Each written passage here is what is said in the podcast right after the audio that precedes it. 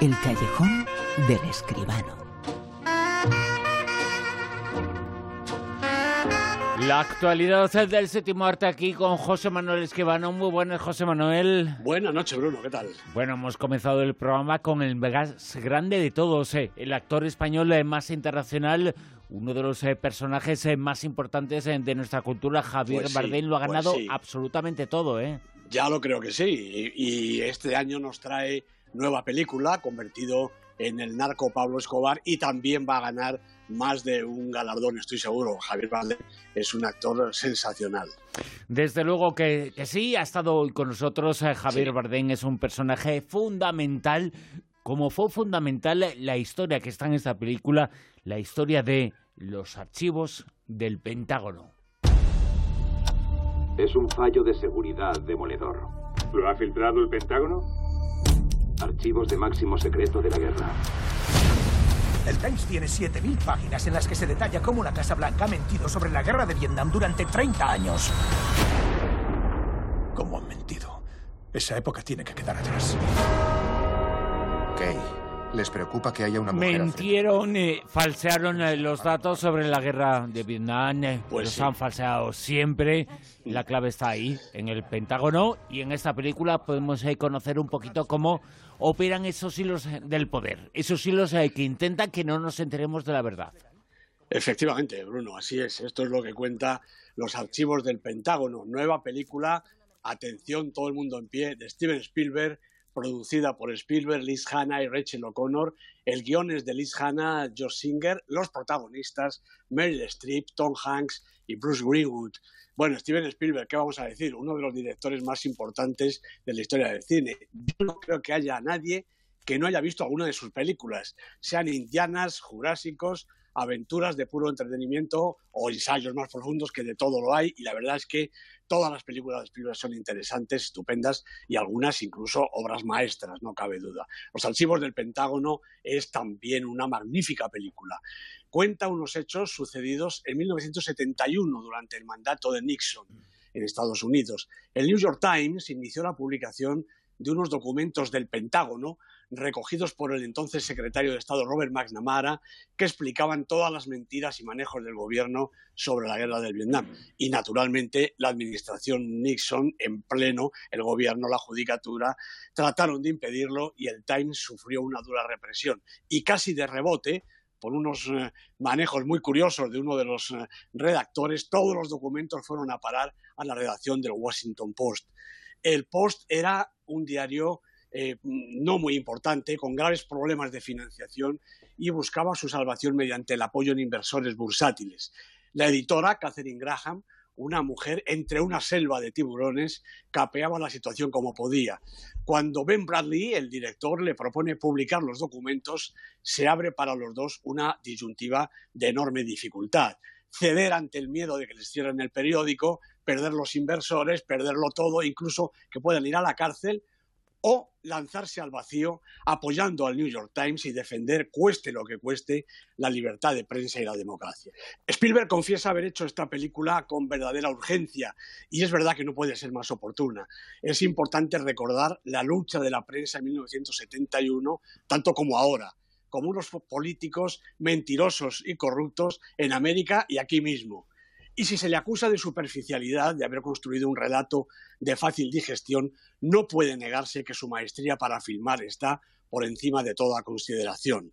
Los archivos del Pentágono se despliega en secuencias milimétricas con ritmo de obra clásica y una cámara que no desdeña moverse hacia y desde los protagonistas en ángulos expresionistas que muestran el techo de las habitaciones, como en Ciudadano Kane, o vuelan sobre los personajes en planos cenitales y que recupera ese momento emocionante, ya tan olvidado, de las galeradas construyéndose, las rotativas tumbando y los periódicos naciendo en ramilletes apretados para llevar la información a las manos y los ojos de los lectores.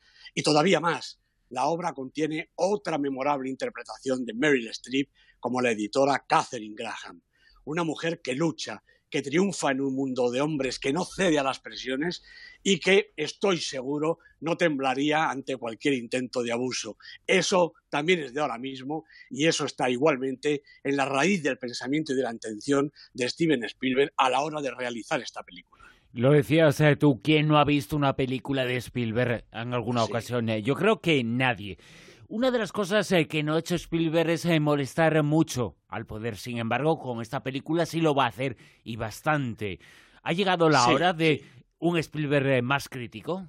Yo creo que sí, Bruno. Es que eh, además de ese toque eh, reivindicativo feminista que también es muy importante en la película y que desde luego está en la intención de Spielberg, es que yo creo que el tema Trump ha llegado ya a, hartar absolutamente a todos los intelectuales de mediano calado de, de Estados Unidos. Naturalmente, Spielberg llega un momento en que también quiere tomar partido y por eso ha adelantado este rodaje a otros proyectos que tenía. Lo ha hecho como decía, con auténtica urgencia, porque quería denunciar estos manejos del poder. Fíjate, la, película, Los archivos del Pentágono, se abre con la guerra del Vietnam y termina con el Watergate, con unas imágenes que abren lo que va a ser después otro escándalo muy parecido. Y es que realmente a veces a la administración hay que cantarle los 40.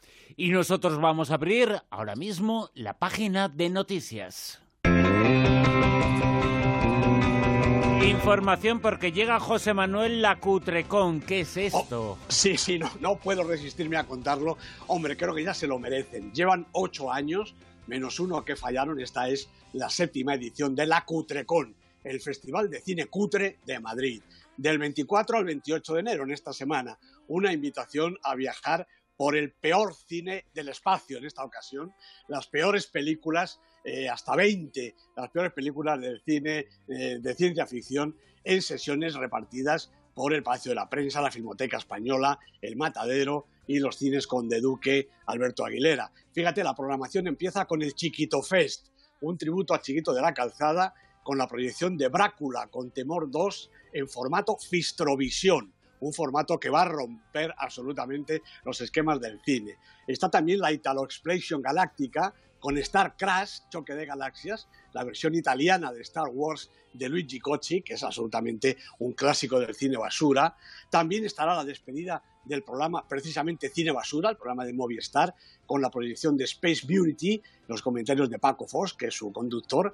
Habrá un maratón, ya famoso todos los años, desde las 11 menos cuarto de la mañana del sábado 27 hasta que aguanten los cuerpos, con películas como Superman turco, la peli de Kunt Tulgar, o Superman, verdaderamente. Yo he visto algunas imágenes y esto hay que verlo. También sucederá el estreno mundial de Apocalipsis Voodoo en el Palacio de la Prensa y la Cutrecon se despide por todo lo alto con la Etetón, cuatro películas eh, dedicadas a lo peor que se ha hecho sobre ET, con joyas como Alienator o el ET filipino, un alienígena que prefiere rezar el rosario a llamar por teléfono a su casa. Verdaderamente todo un programón. Yo invito a todos los madrileños y los que estén aquí cerca que por favor se arrimen porque esto merece la pena. Toda la información en www.cutrecon.com. Un acontecimiento, Bruno, te lo prometo. Desde luego que sí, lo vamos a seguir. Eh, va a ser interesantísimo asistir a esas eh, películas, como el estreno mundial de Apocalipsis eh, Zombie que nos acabas de contar. Bueno, pero en el cine malo y bueno, en el cutre, bueno, hay opiniones para todos los gustos, eh, pero aquí hay bastante unanimidad, ¿no? Sí, sí, por supuesto que sí. Eh. En fin, el equipo que dirige la Cutrecon se gasta las pestañas cada año de festival en festival en buscar lo peor de cada casa. Es decir, eh, bueno, algo así como lo que hacía el, el, IMAGFIC de Madrid, aquel mítico festival, que parece incluso que renace. Bueno, mientras viene el IMAGFIC o no, tenemos esta Cutrecon que verdaderamente nos va a traer el cine más divertido, el cine más divertido sin proponérselo, que a veces es el que más risa da, ¿no? De toda la historia del cine, como ellos mismos dicen. En lo que sí que hay mucha unanimidad es eh, en la validez y la importancia de los premios 4K eh, que ya se han entregado, ¿no?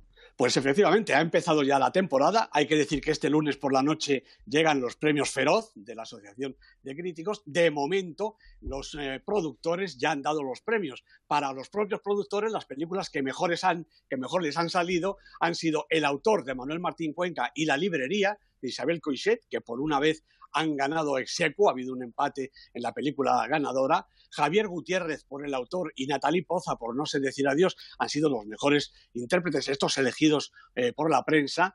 Muchos hijos, un mono y un castillo, la película de Gustavo Salmerón, ha sido el mejor documental, una película que inicia en estas últimas semanas su carrera, pero que va a dar mucho que hablar. Y Una mujer fantástica, la película chilena de Sebastián Lelio, ha sido la mejor película latinoamericana. Por último, Madre, de Rodrigo Sorogoyen, ha ganado el premio al mejor cortometraje, desde luego uno de los mejores cortos de este año.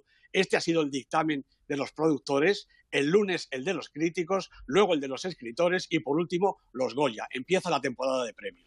Y además, eh, algo que sí sabemos y percibimos en esta temporada de premios, eh, ya nos está dando algunos eh, datos, es que hay una película que parece que está por encima de todas y que lo está empezando a ganar absolutamente todo. No sabemos si llegará hasta los Goya, pero la importancia del el autor es innegable ya. No cabe ninguna duda, es la película que todo el mundo coincide en que tiene la calidad suficiente para llevarse todos los premios. Ahí está Isabel Coixet disputándoselo. Entre los dos yo creo que van a estar los premios grandes de toda esta temporada de galardones. Y los premios eh, grandes aquí se los lleva. Vamos ya con ella, con la lista, con el Super 10. ¿Qué sitúa esta semana en el puesto número 10? Bueno, aquí sigue En la playa sola de noche por la tercera semana consecutiva, repite la posición la película del maestro coreano Ong San-soo. ¿En el 9? El sacrificio de un ciervo sagrado de Yorgos Lántimos, cinco semanas en la lista, Colin Farrell y Nicole Kidman son los protagonistas y la película es realmente extraordinaria. ¿Ocho? Bueno, pues bajando porque se le acaba ya el gas a Star Wars, Los Últimos Jedi, la película de Ryan Johnson con Daisy Ridley, Adam Driver, cinco semanas en la lista. Siete. Repite el puesto El Gran Showman, la película de Michael Gracie con Hugh Jackman de protagonista, con Michelle Williams con un reparto extraordinario. Dos semanas en el Super 10. Seis. Pues mira, un, yo creo que esto es un acontecimiento. Perfectos desconocidos sigue subiendo en la lista y esta semana ha sido líder de taquilla. La película de Alex de la Iglesia, después de siete semanas, conquista la taquilla, sube dos puestos en el Super 10, todos son para bienes. Precisamente la película menos personal de Alex de la Iglesia es la que mejor le está funcionando. Igual tiene que tomar nota. Cinco. The Square, la película de Ruben Oslund con Clash Bank, Elizabeth Moss, siete semanas en la lista y repite posición. Cuatro. Pues precisamente está aquí el autor, la película de Manuel Martín Cuenca, que ha bajado dos puestecitos en su novena semana, pero aguanta muy bien en lo alto de la lista. Tres.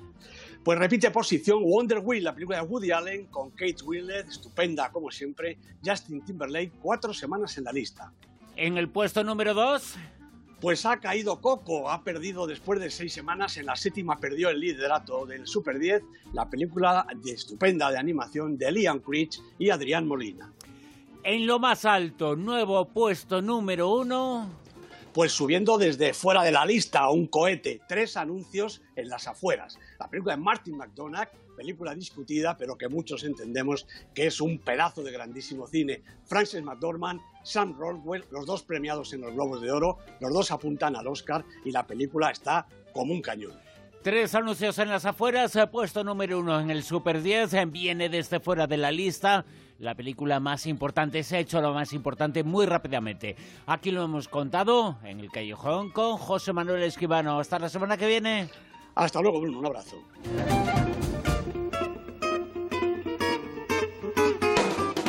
En Onda Cero, La Rosa de los Vientos.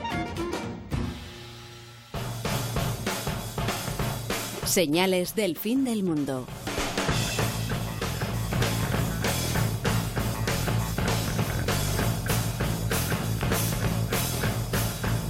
Nos ha hablado ahora hace tan solo unos instantes eh, José Manuel Esquivano del Festival de Cine Cutre, el Cutrecón. Bueno, pues al hilo de esto, atención a lo que os vamos a contar ahora.